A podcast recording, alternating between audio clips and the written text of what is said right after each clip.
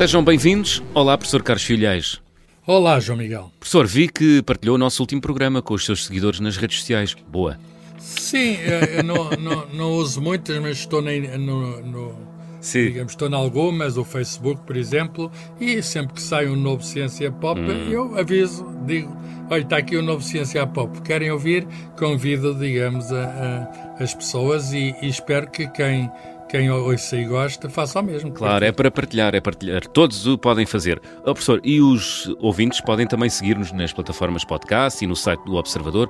Basta clicar no botão, no botão seguir. Seguir-nos, o, seguir-nos o que é? Ouvir-nos uma vez ou ouvir-nos sempre? Não seguir é, eh, carregam no botão seguir e sempre que há um novo episódio são notificados, eh, o que é Ah. ótimo. O que é ótimo. Ah, eu, eu não preciso porque já sei que vai haver um novo episódio. Vou, vou fazer isso. Vou carregar no botão e vou passar a ser seguidor de mim próprio. Pimba, do domingo, João Miguel. domingo às Do João 9 e Miguel. 10 lá está, um alerta no seu telemóvel. Ó professor, hum, é bom passear eh, no outono, ar puro, quem não gosta, eh, não é? O professor também é fã Sim, dos eu passeios dar- eu- matinais no, no Eu outono? vou dar agora umas voltas na Serra da Estrela, que, que, Ui. que, é, que é, é um sítio bom, não é? Mas não vou de bicicleta, vou, Não vai dizer. vou de carro. Por falar em ar puro, professor, o que é o ar? Ou, com mais propriedade, o que é a atmosfera? Portanto, o, o ar é, é uma mistura de, de, de gases, não é? Hum? Cada gás é um elemento químico e há vários elementos químicos eh, no ar. Supunha-se, os antigos gregos supunham que chamavam eh, ao ar apenas um elemento, mas há vários elementos. Eh, havia os quatro elementos dos gregos, não é?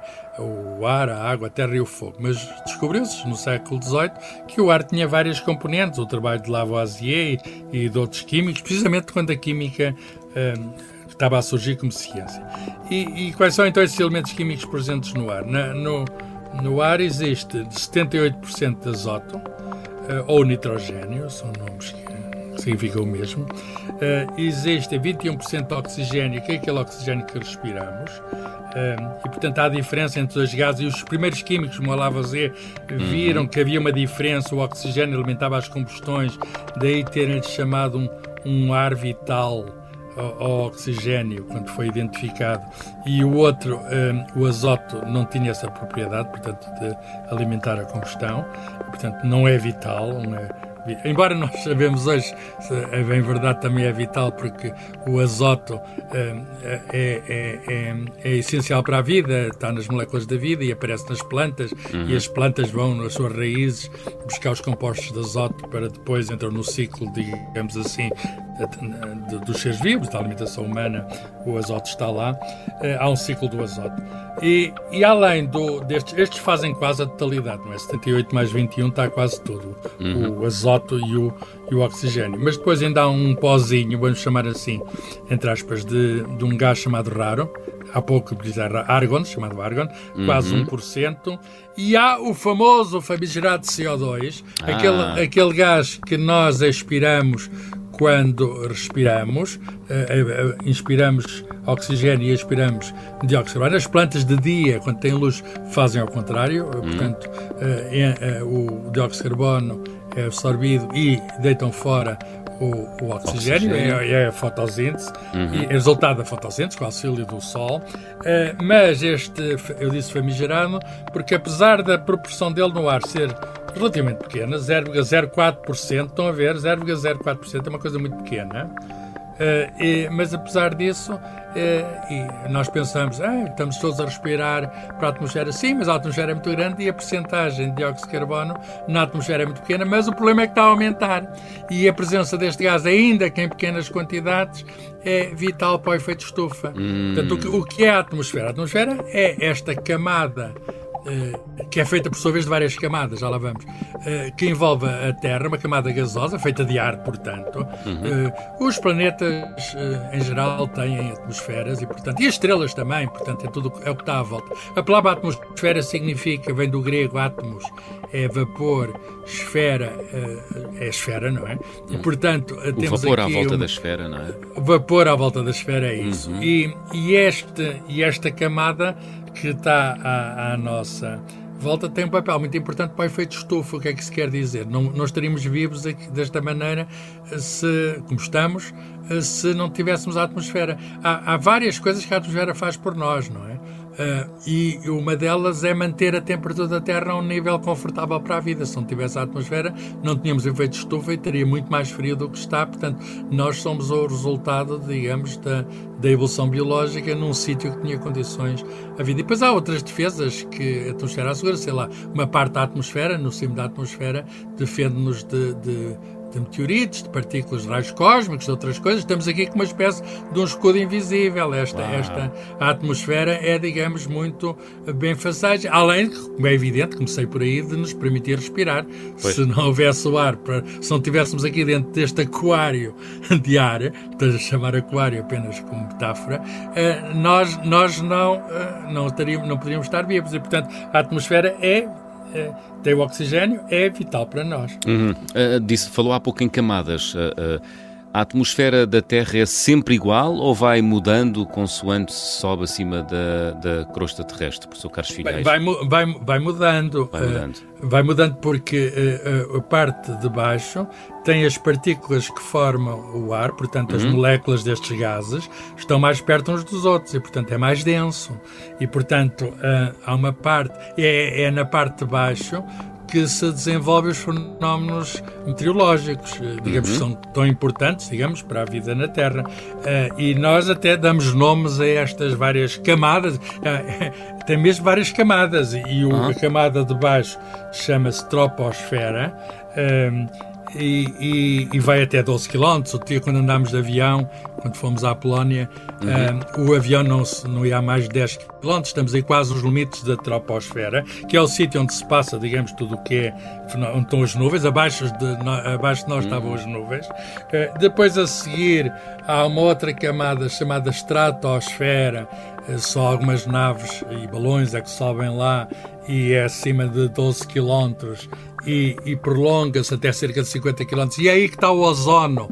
O ozono é uma modalidade de oxigênio, em vez de ter dois átomos, é uma molécula que tem três átomos. E o, e o ozono defende-nos da radiação ultravioleta que vem do Sol. Uh, e aquele problema do buraco de ozono, que foi resolvido proibindo certos gases, uhum. uh, e que estava sobre o hemisfério estava e está, embora diminuído, sobre o, o Antártida, no hemisfério sul, sobre a Antártida, uh, resultava, digamos, de uma deficiência de ozono naquele sítio, porque os tais gases artificiais, uh, uh, digamos, tinham um efeito nefasto sobre o ozono. Uhum. Felizmente que os gases foram proibidos, isso está a ser recuperado. Acima CFCs, da estratosfera. não era? CFCs, exatamente. Uhum. Acima da estratosfera está a mesosfera. Que vai até, sei lá, até cerca de 100 km, 50 a 100 km, uhum. mais ou menos número redondos. Sim. Acima é na mesosfera que, que aqueles. Quando vemos estrelas cadentes, aquelas aqueles restos ou poeiras que se incendeiam à entrada na Terra, onde elas, digamos, são onde elas acabam por morrer, porque ardem é ali completamente, é na mesosfera. É aqui que riscam o fósforo.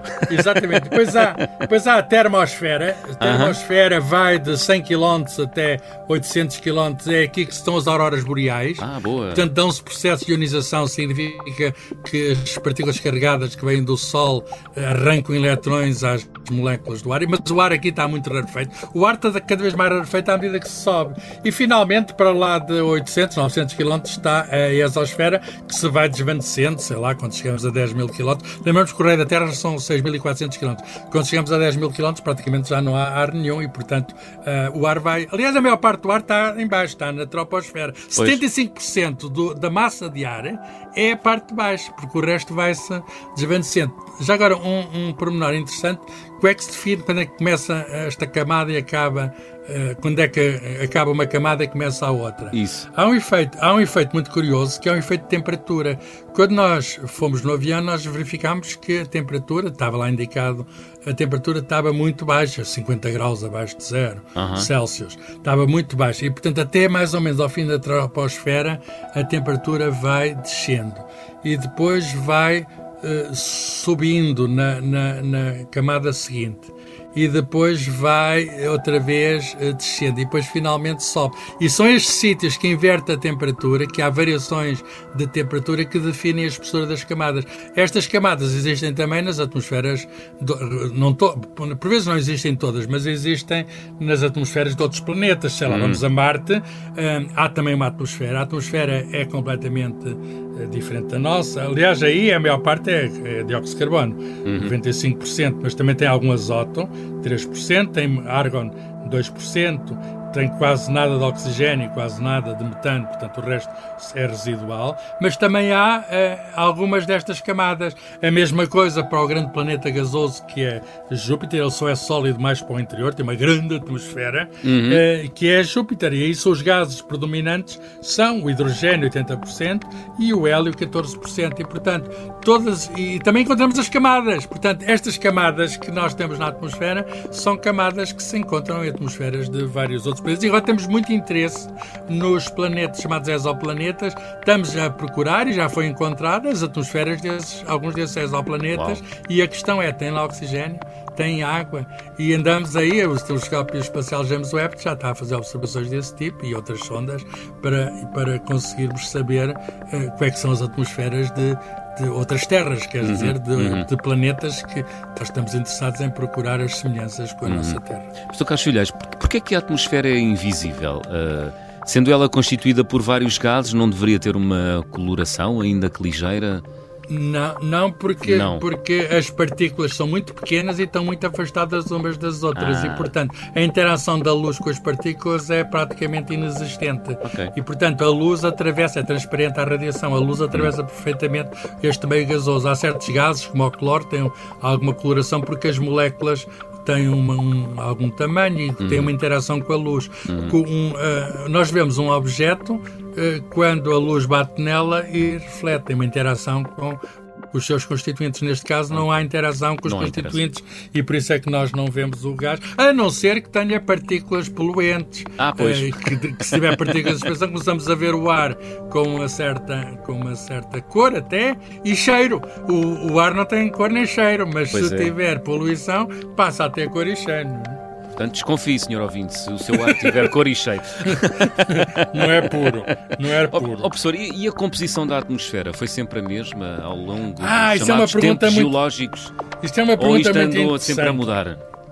Essa pergunta é muito interessante. Sim. Porque quando, quando a Terra nasceu e nós uh, achamos que a Terra, por medidas radioativas, tem cerca de 4,5 mil milhões de anos, uh, uh, quando a Terra nasceu, eh, havia uma grande atividade vulcânica e a atmosfera era completamente diferente da atual. Era feito por eh, gases que sulfurosos, era, uhum. era, era, uma coisa até venenosa para se viver, não, não havia praticamente oxigênio. Portanto, os seres vivos demoraram um pouco a aparecer porque uh, não havia condições até para isso. A vida é, como é evidente, mais recente, são cerca de 3,5 mil milhões de anos a vida.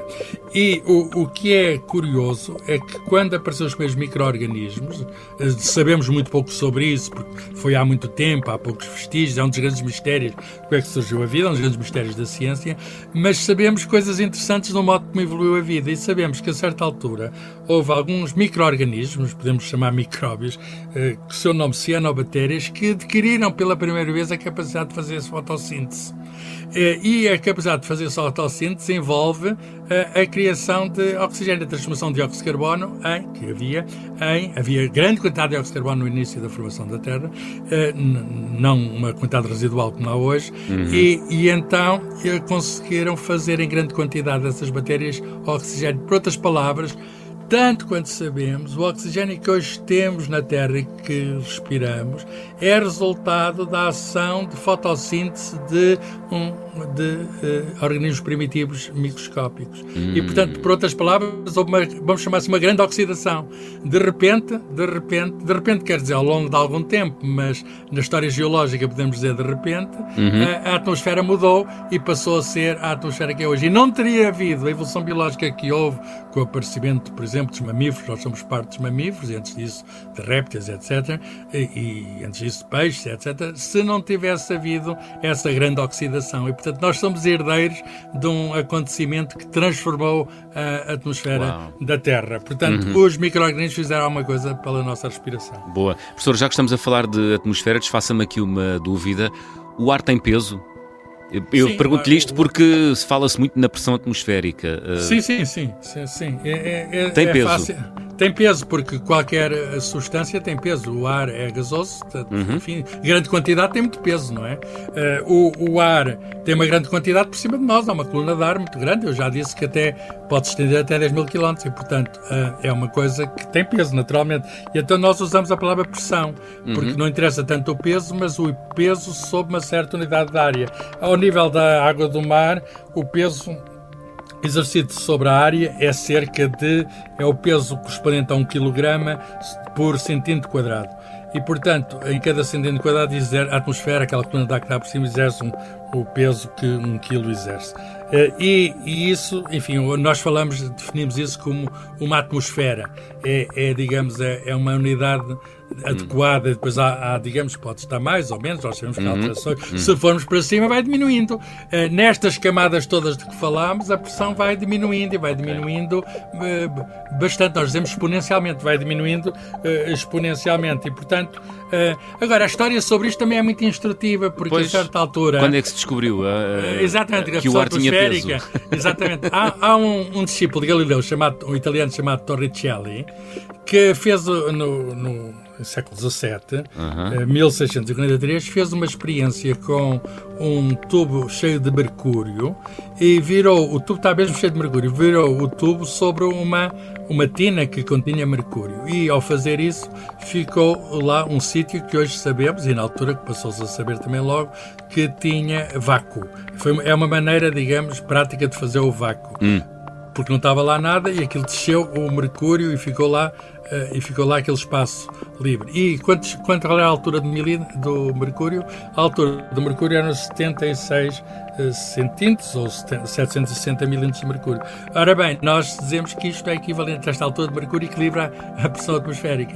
Hum. É, é o equivalente a uma atmosfera. Portanto, podemos falar de uma atmosfera ou podemos falar de 760 milímetros de Mercúrio e isso é muito interessante porque esta unidade ainda hoje é usada. E, e na altura, um sábio que agora está a fazer 400 anos, que é o Blaise Pascal, que, que era um físico e, e, também filósofo e também teólogo, um homem, enfim, que está a ser comemorado na França e em todo o mundo, nasceu em, em 1623.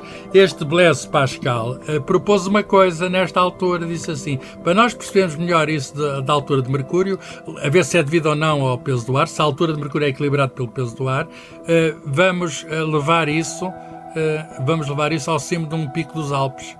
Uh, e, e, um cunhado fez a experiência, uma experiência pública, objeto que pegou, na, portanto, pegou numa tina de mercúrio, pegou ah. no, na coluna, viu quanto é que era a altura cá embaixo e subiu lá em cima, sabe que isto dos Alpes, nas provas de ciclismo, aquilo custa muito a subir. Pois Eles subiram, subiram lá em cima, acho que não foram de bicicleta, e viram que lá era menos a altura de mercúrio. E depois ele disse, cá está, cá está. Uh, isto tem a ver com a altura de, do ar, que lá em cima dos Alpes é mais. Uh, a altura do ar é menor do que aqui. Fantástico. E portanto estava explicada, digamos, a, a origem da a, a, questão da pressão atmosférica. Muito bem. Já agora, rapidamente, professor, que temos pouco tempo, qual é que é a relação da pressão atmosférica com o tempo meteorológico? Porque ouve-se muitas sim, vezes no boletim meteorológico pressão atmosférica. Sim, sim. Se o tempo, se o tempo está, uh, digamos, se, se, o ar está quente, não é? Uh -huh uh, há uma baixa da pressão atmosférica e isso, em geral, indica que pode haver uma modificação uhum. e, e, que pode haver, eventualmente, uma, tempestade, uma tempestade. E, portanto, porquê? Porque o ar tem tendência a mudar. O, o, o ar, nós falamos de temperatura média da Terra, mas o ar está a várias temperaturas. É isso que a meteorologia descreve, hum. porque o Sol também aquece de maneira diferente e, portanto, há a circulação do ar na atmosfera conforme, é, o processo é muito complicado, mas eh, conforme, digamos, eh, onde estão as altas pressões e as baixas pressões. No fundo, é onde houver mais ar, onde o ar está mais denso, altas pressões, muda-se para as baixas pressões e esse fenómeno origina os ventos. E, portanto, toda a meteorologia está dependente da pressão atmosférica. No centro de altas ah. pressões ouvimos zeros, ciclones, essa isso, coisa toda. Isso, e, portanto, isso. nós olhando simplesmente para um barómetro, e há barómetros caseiros ter em casa, podemos saber instabilidades do tempo que se aproximam, porque quando há uma baixa pressão, a tendência será para a pressão se e vir aí anular aí a baixa pressão, porque o ar está em movimento de um sítio para o outro. Muito bem. Foi uma verdadeira lufada de ar fresco este programa, professor Carlos Filhais. Ouvinte arroba observador.pt é o e-mail para onde nos pode escrever e se nos ouve uh, na plataforma Spotify no telemóvel, temos um desafio. Atenção porque só funciona no telemóvel. Responda uh, na sua aplicação à seguinte pergunta: Como se chama a camada da atmosfera mais próxima da crosta terrestre? Termosfera, estratosfera ou troposfera? Professor Carlos Filhais, não se esqueça de partilhar o programa desta semana nas redes sociais, está bem? Eu vou partilhar, mas eu sei a resposta. Não, então responda, responda. Vá lá ao Spotify, no telemóvel responder. Professor, até ah, para a semana. Adeus, até para a semana. Um gosto.